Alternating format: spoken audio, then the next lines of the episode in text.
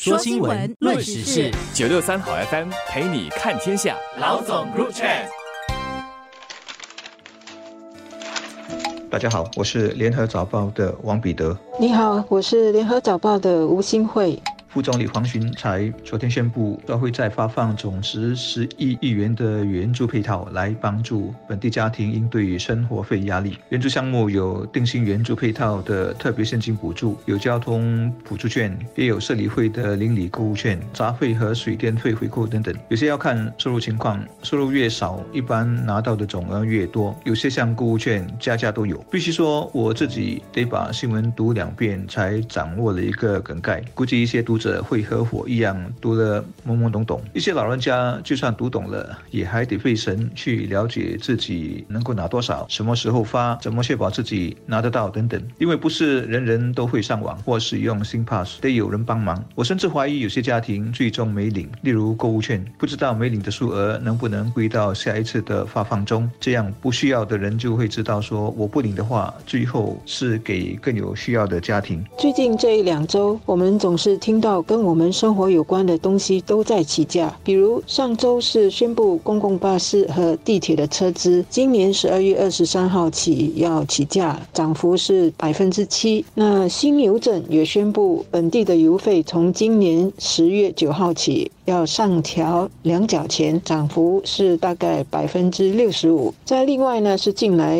因为国际油价飙升了百分之三十，造成本地的汽油零售价再次突破每公升三块钱。然后呢，是这一周公用事业局。刚刚宣布，我们的水价会分别在明年跟后年上调，每立方米总共调高五角钱，或者是所谓的百分之十八的这个涨幅。那这个涨幅对一般主屋用户来说，就是每月的水费总共要增加七块钱左右。这一连串的起价消息肯定会引起民众、商家以及做小买卖的商贩们关注。副总理兼财政部长黄循才星期四宣布，总值十亿亿元的这个新一轮援助配套，无非是要缓解人们。对生活费一直在上涨的这个担忧，而在这一连串起价冲击最大的，肯定是低收入家庭和弱势群体。所以刚刚宣布的这些援助配套是非常集中来帮助他们的，包括资助他们的这个公共交通的费用，还有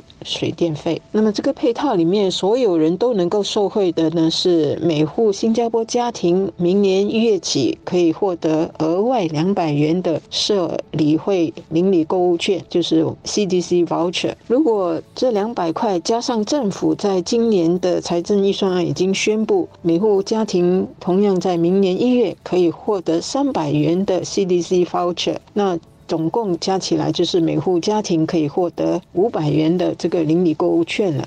这些援助对于一些家庭来说肯定不无小补。近期虽然经济没有衰退，但通胀的压力一直存在。日前还宣布了公交车资以及水价会上调，尤其水价，它肯定会加大企业和小商贩的运营成本。然后会不会转嫁给终端的消费者，值得关注。其他的家庭负担还包括，由于利率一直处于高位，很多人的房贷的月供也增加了。当然还有明年进一步上调一个百分。点的消费税，我碰到的每个打工族几乎都有日子难过的感叹。我自己的经验是，每次到提款机取现金三百五百的，但总是没多少天，也不知花什么就用完了。这还是一些开支是以无现金方式或者信用卡来支付的。我很少上超市，但听说上超市五十元现在也买不到几样东西了。又比如一天三餐，不单价格贵，有时分量还减少，所以通胀。的影响真的是无处不在，没人躲得过，当然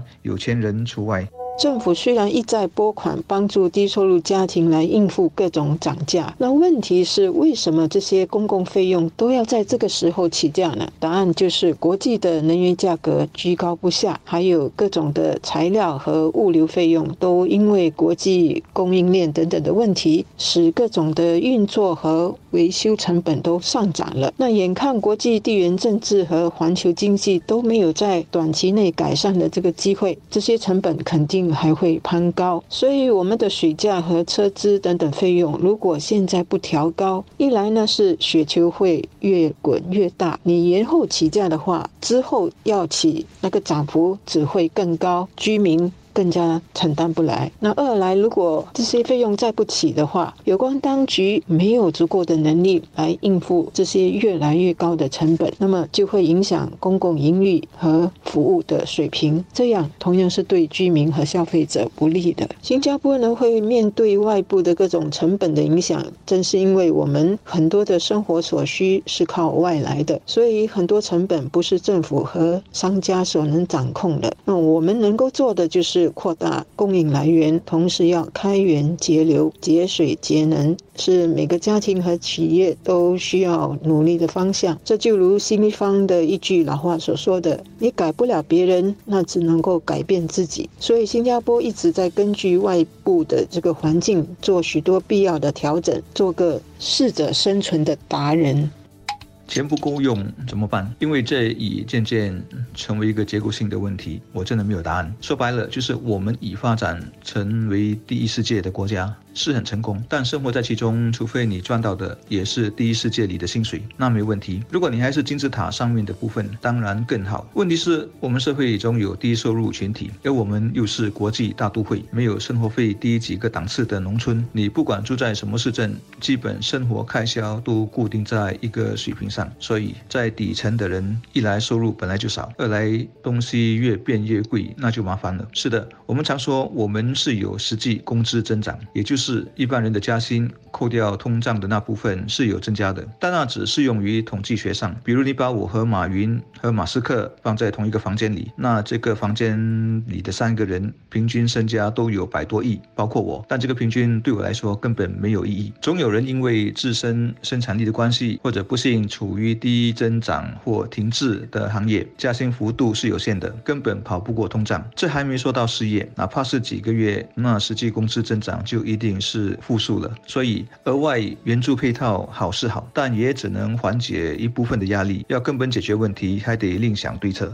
当然，除了担心生活费上涨，许多人也担心一些商家会趁机。借口起价牟利，进一步推高我们的通货膨胀。虽然我们的通货膨胀最近是有减缓了，关于这个牟利方面呢，呃，政府已经表明会有反牟利的委员会来监督这种现象。不过与此同时，我们也要体谅许多商家真的是在苦苦撑着许多居高不下的营业成本。我们这些家庭呢，都面对各种起价，商家其实也是在承担各种起价，加上他们还要应付不便宜的。的这个人工成本、各种入口与货运成本等等，他们如果需要起价来应对，或者是来缓解这些成本，是无可厚非的。我们就不能够以偏概全来说，他们就是在牟利。我们的中小企业是雇佣了不少本地人的，如果这些商家因为应付不了成本而大受亏损。或者是倒闭，那这些雇员的饭碗也会受影响的。所以，只要起价有理，而且是适当的，我们还是要给予谅解的。